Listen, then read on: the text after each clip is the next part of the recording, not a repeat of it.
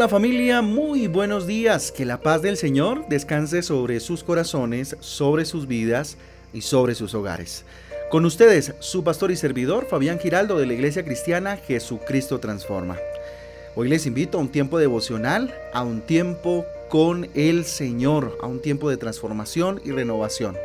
Hoy con Filipenses capítulo 3, Filipenses capítulo 3 y Primera de Crónicas capítulo 8. Recuerden que nuestra guía devocional Transforma trae títulos y versículos que por supuesto nos ayudan a tener un panorama más amplio acerca de las lecturas de hoy, a la cual quiero ir precisamente a Filipenses capítulo 3 el día de hoy. Eh, vamos a hablar un poquito de mm, prosigo al blanco, título para hoy. De proseguir al blanco, ¿no? Prosigo al blanco. Camino, avanzo, hacia el propósito que Dios ha puesto en nuestras vidas. Mire, la única forma de llegar a ser alguien eh, en la vida, por decirlo en, palabras coloquiales, es cuando tenemos pues un propósito claro, cuando sabemos cuál es nuestra meta o cuál es nuestro blanco en el que queremos eh, dar, ¿cierto? Así que pregúntese hoy, arranquemos con esa pregunta en este día maravilloso, ¿sí? ¿A qué le estás tú apuntando? Hijo, hija de Dios. ¿A qué le estás tú apuntando? ¿Cuáles son esos propósitos que tú tienes? ¿Sí? Esos propósitos a propósito del propósito de Dios. ¿Sí? Pregúntate hoy eso.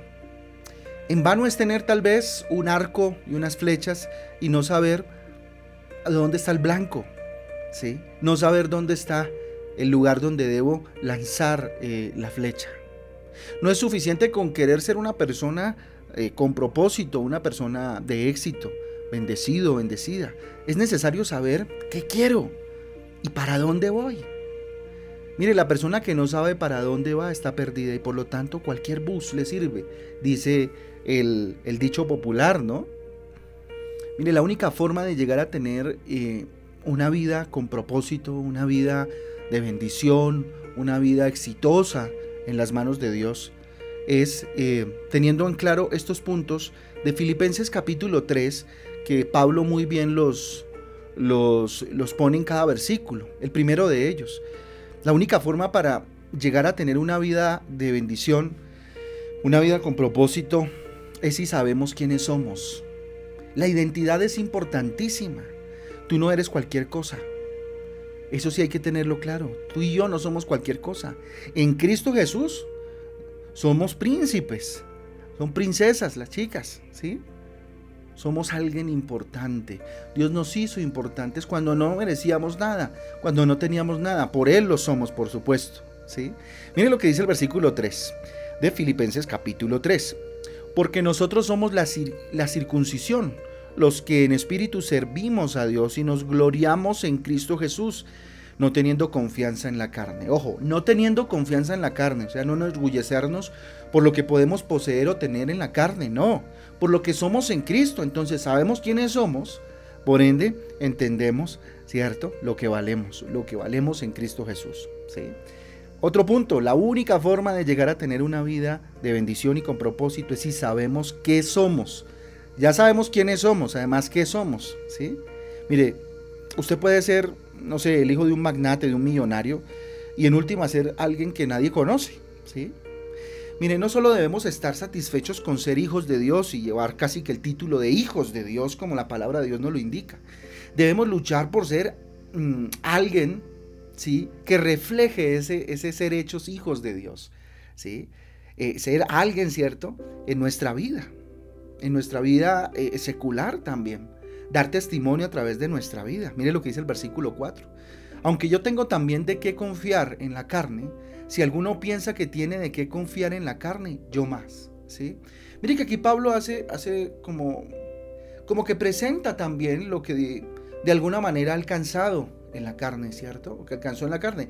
Que para él es basura, por supuesto, y que delante de Dios eso no significa nada pero delante de, en la carne o en el mundo, pues de alguna manera eso testifica de la clase de hijos que somos, ¿cierto? Lo que podemos llegar pues a alcanzar. No nos define, no nos define, por supuesto, nos define la sangre de Cristo, ¿sí? La única forma de llegar a tener entonces una vida eh, con propósito y de éxito es si vivimos de prioridades, ¿sí? De prioridades. Mire, la vida siempre, en la vida siempre vamos a, tener unas eh, cosas más importantes que otras. Prioridades, así de simple. Mire lo que dice el versículo 8. Dice lo siguiente, y ciertamente, aún estimo todas las cosas como pérdida por la excelencia del conocimiento de Cristo Jesús, mi Señor, por amor del cual lo he perdido todo y lo tengo por basura para ganar a Cristo. Aquí habla de lo que, de lo que él posee, ¿cierto? En la carne, lo que él de alguna manera alcanzó cuando, cuando estuvo por fuera de la obra de Jesús antes de encontrarse con Cristo Jesús. Y dice que es prioridad ¿sí? el conocimiento de Jesús por encima de cualquier cosa que en la carne haya alcanzado. ¿sí? Mire lo interesante, vivimos de prioridades.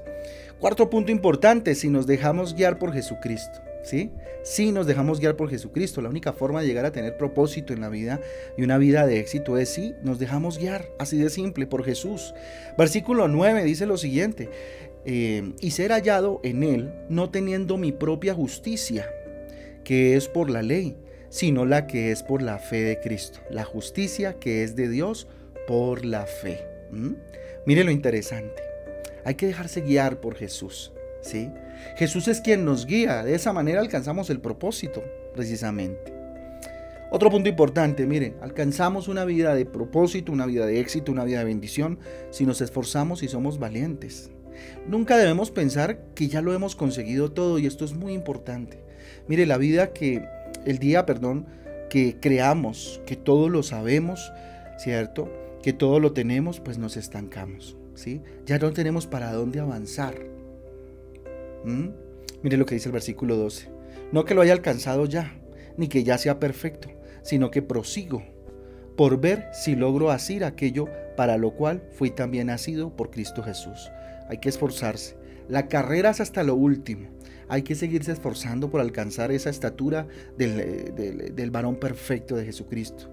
¿sí? Alcanzamos una vida de éxito, una vida que deje huella, una vida con propósito, con sentido, si precisamente hacemos, nos dejamos guiar por Jesús, vivimos por prioridades, ¿sí?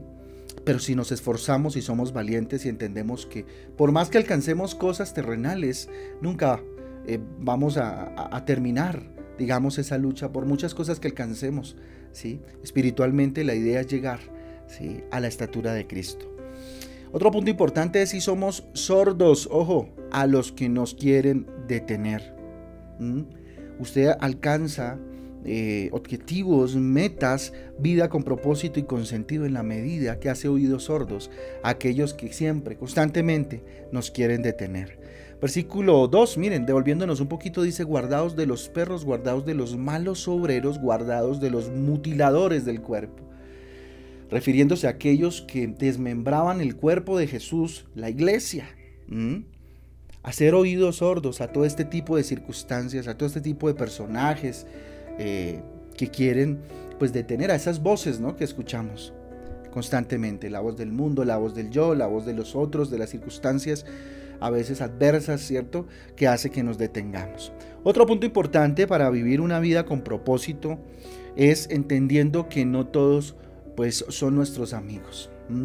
Este es un punto duro, por supuesto, Jesús nos manda a no hacer acepción de personas y, y, hay que hacerlo, por supuesto, amar a nuestros enemigos, pero definitivamente a veces guardamos muchísimas expectativas en las personas, ¿sí? Y no todos pues pretenden o quieren ser amigos, ¿sí?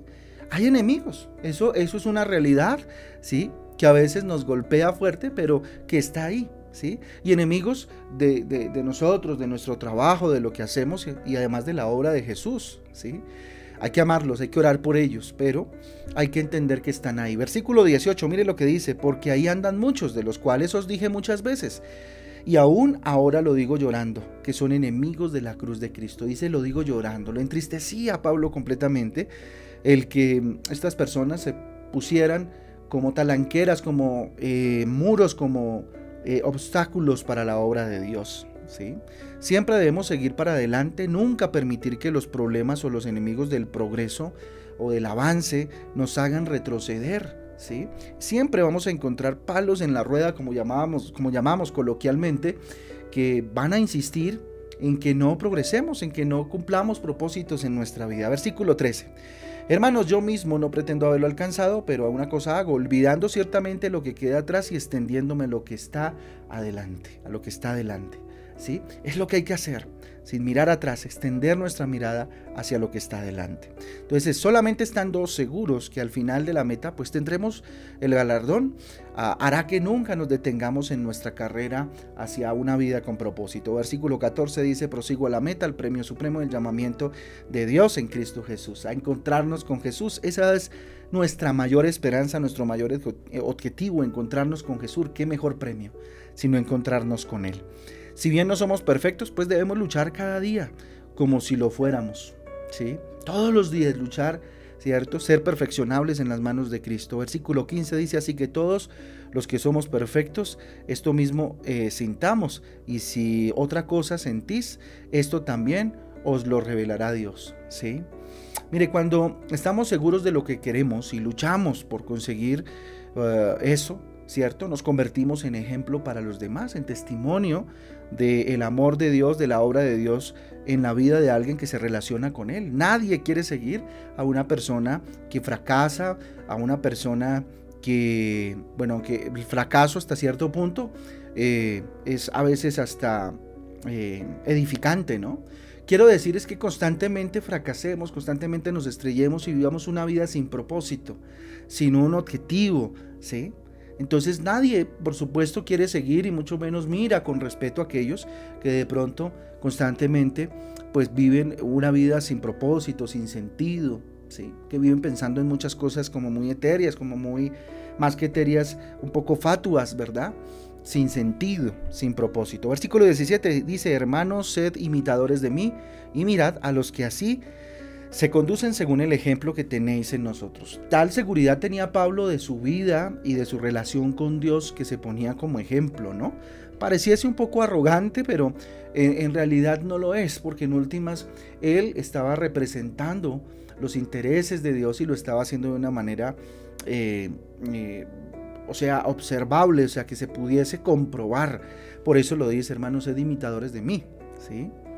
¿Por qué? Porque daba ejemplo y daba testimonio. Miren, lo espiritual lo que nos mantiene vivos y con ganas de seguir luchando es saber que en este mundo solo somos pasajeros, ¿cierto? Esto es un peregrinaje nomás, muy corto.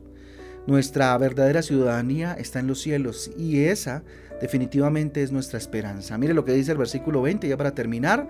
Mas nuestra ciudadanía está en los cielos, de donde esperamos eh, al Salvador, al Señor Jesucristo. ¿Mm?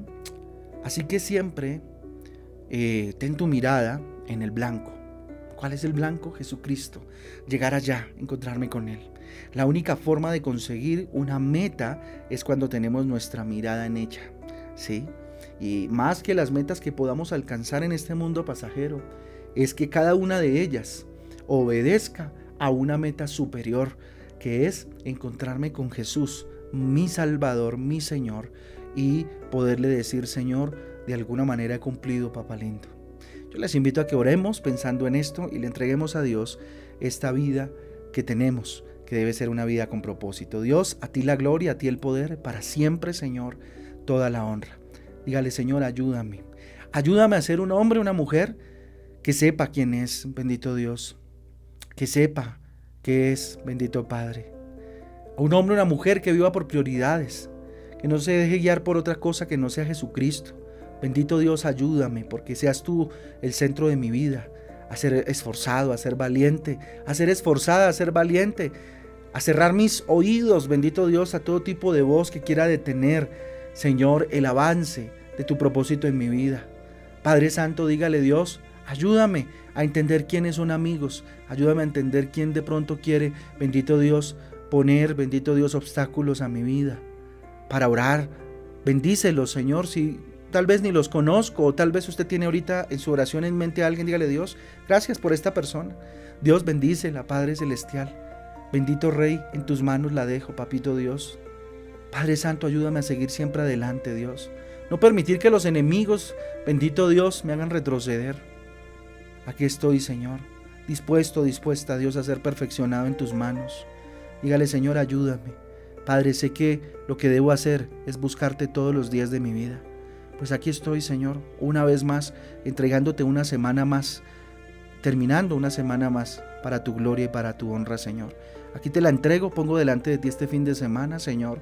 Te lo pedimos, Señor, en esta bendita, Señor, mañana, en el nombre de Jesús. Amén y amén.